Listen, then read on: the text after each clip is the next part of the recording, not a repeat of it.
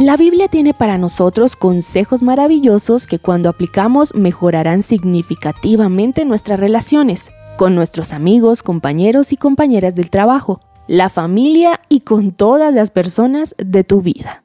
Este es un mensaje de Mary Lowman para The Christian Working Woman en español y el tema de estos episodios es mejorando las relaciones de acuerdo a lo que dice la Biblia. Uno de los versículos más clásicos que nos ayuda a mejorar nuestras relaciones es Proverbios 17:17. Sencillamente dice, en todo tiempo ama al amigo, para ayudar en la adversidad nació el hermano. Quisiera resaltar que dice en todo tiempo. Esto lo podemos aplicar de manera literal. Un amigo de verdad está disponible a medianoche, los fines de semana, en horas de almuerzo, en los momentos reservados para ti mismo, en los momentos que te encuentras cansado, en los momentos donde también tienes necesidad. Puede que a veces la amistad requiere de un compromiso costoso, en ocasiones de sacrificio. Muchas amistades son solo recíprocas. Las personas involucradas solo dan a la relación con la intención de recibir y cuando no reciben lo que creen que deben obtener, dejan de dar. Esa no es la clase de relación que en todo tiempo ama.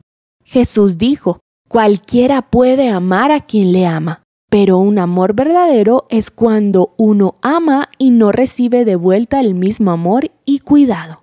En ocasiones, aún nuestras relaciones más cercanas no nos brindan el cuidado o el amor que deberían, pero por la gracia de Dios podemos ser ese amigo que sigue amando. Ciertamente debemos estar presentes para los amigos y la familia en tiempos de adversidad. ¿Conoces a alguien que en estos momentos atraviesa aguas profundas? ¿Cuánto le has apoyado? No necesitas tener respuesta. No tienes que darle palabras sabias, solo necesitas estar presente. Déjale saber de todas las formas posibles a esa persona que te importa. Si realmente quieres mejorar tus relaciones, pide a Dios que te ayude a ser el amigo que en todo tiempo ama. Así es Jesús con nosotros y a través de Él podemos ser amorosos con los demás. Hará una gran diferencia en todas tus relaciones.